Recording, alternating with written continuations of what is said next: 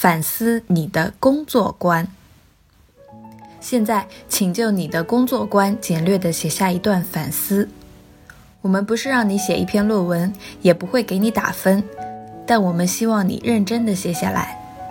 你不要只是在大脑中想一下，你可以花上三十分钟的时间，认真记录一下你的想法，两百五十字即可。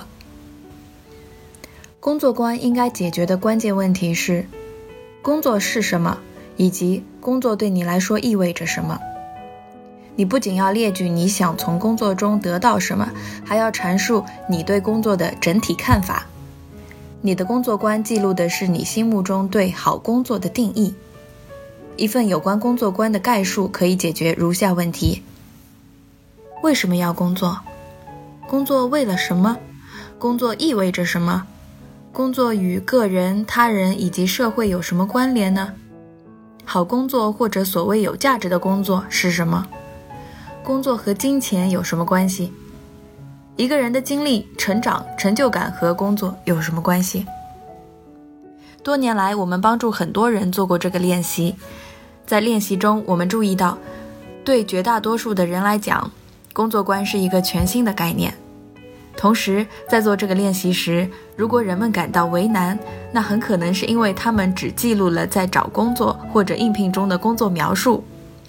关于这个练习，我们对于你想要做什么工作并不感兴趣。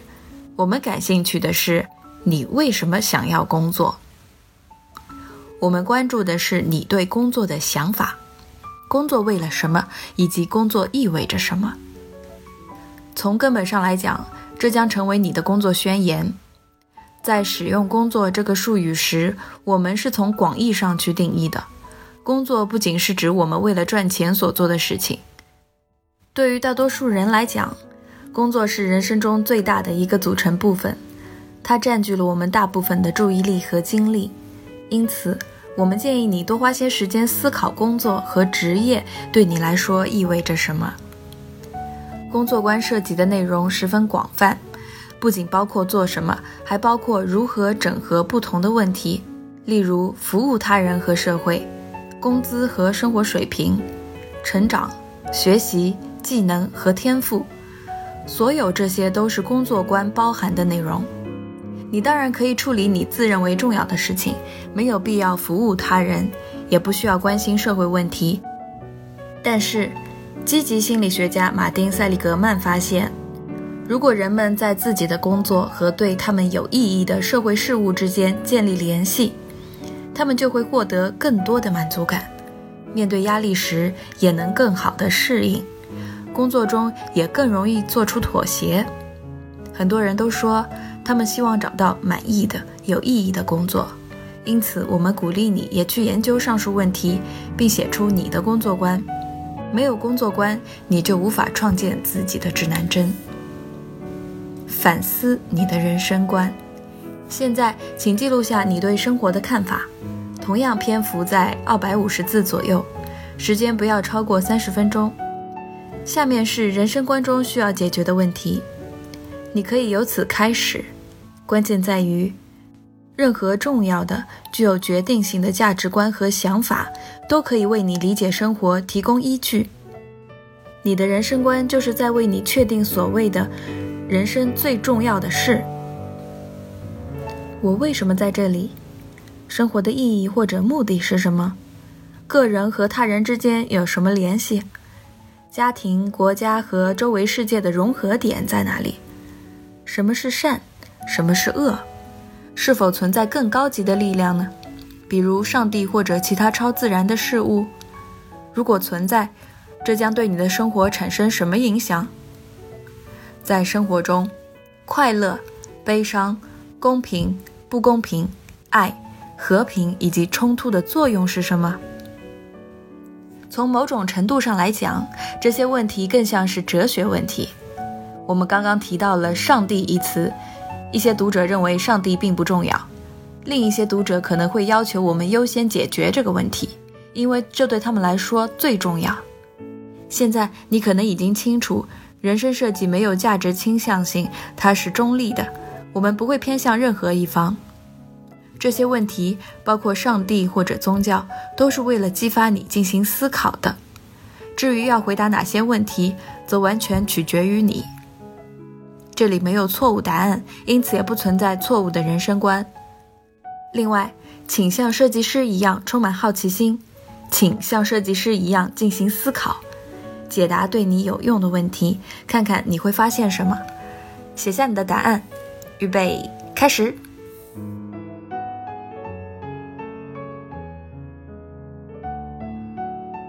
不要偏离正确的航线。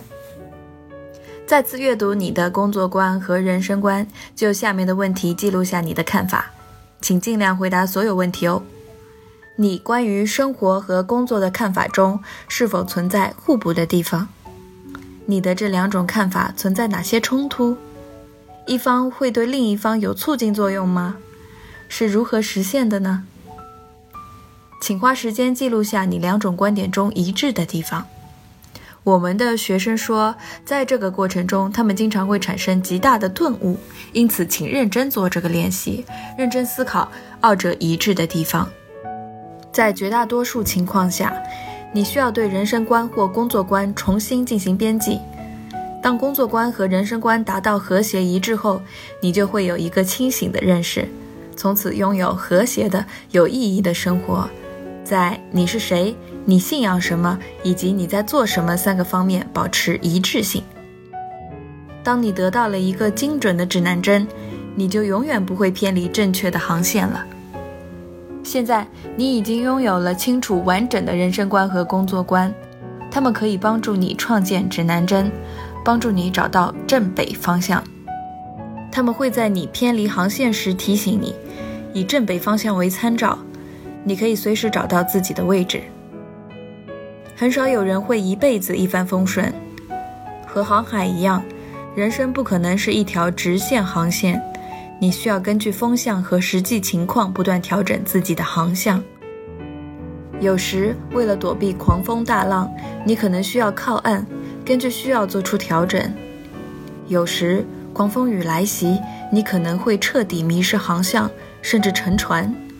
这时，你需要对自己的人生观和工作观进行再次调整，重新定向。因此，当你感到茫然无措或正在经历人生重大转折时，就应及时校正你的指南针。我们至少会一年校正一次，更换轮胎，更换烟雾报警器内的电池，检查你的工作观和人生观，确保二者保持一致。任何时候，当你改变现状、追求新目标，或者对自己的工作感到困惑时，那么就停下来。在重新开始前，你有必要检查一下自己的指南针，为自己定位。现在是时候找到属于你自己的路了，因为这是一个要求。思维误区：我应该知道前进的目标。重新定义。我不可能一直知道自己前进的目标，但是我会清楚自己的方向是否正确。小练习：工作观和人生观。第一，写一小段工作观反思，大约需要三十分钟，二百五十字左右，不要超过一页纸。第二，写一小段人生观反思，大约需要三十分钟，二百五十字左右。不要超过一页纸。第三，多读几遍你的工作观和人生观，然后回答下面的问题：你的工作观和人生观之间是否存在互补的地方？这两种观念存在哪些冲突？这两种观念的一方对另一方有促进作用吗？如果有，是怎样促进的？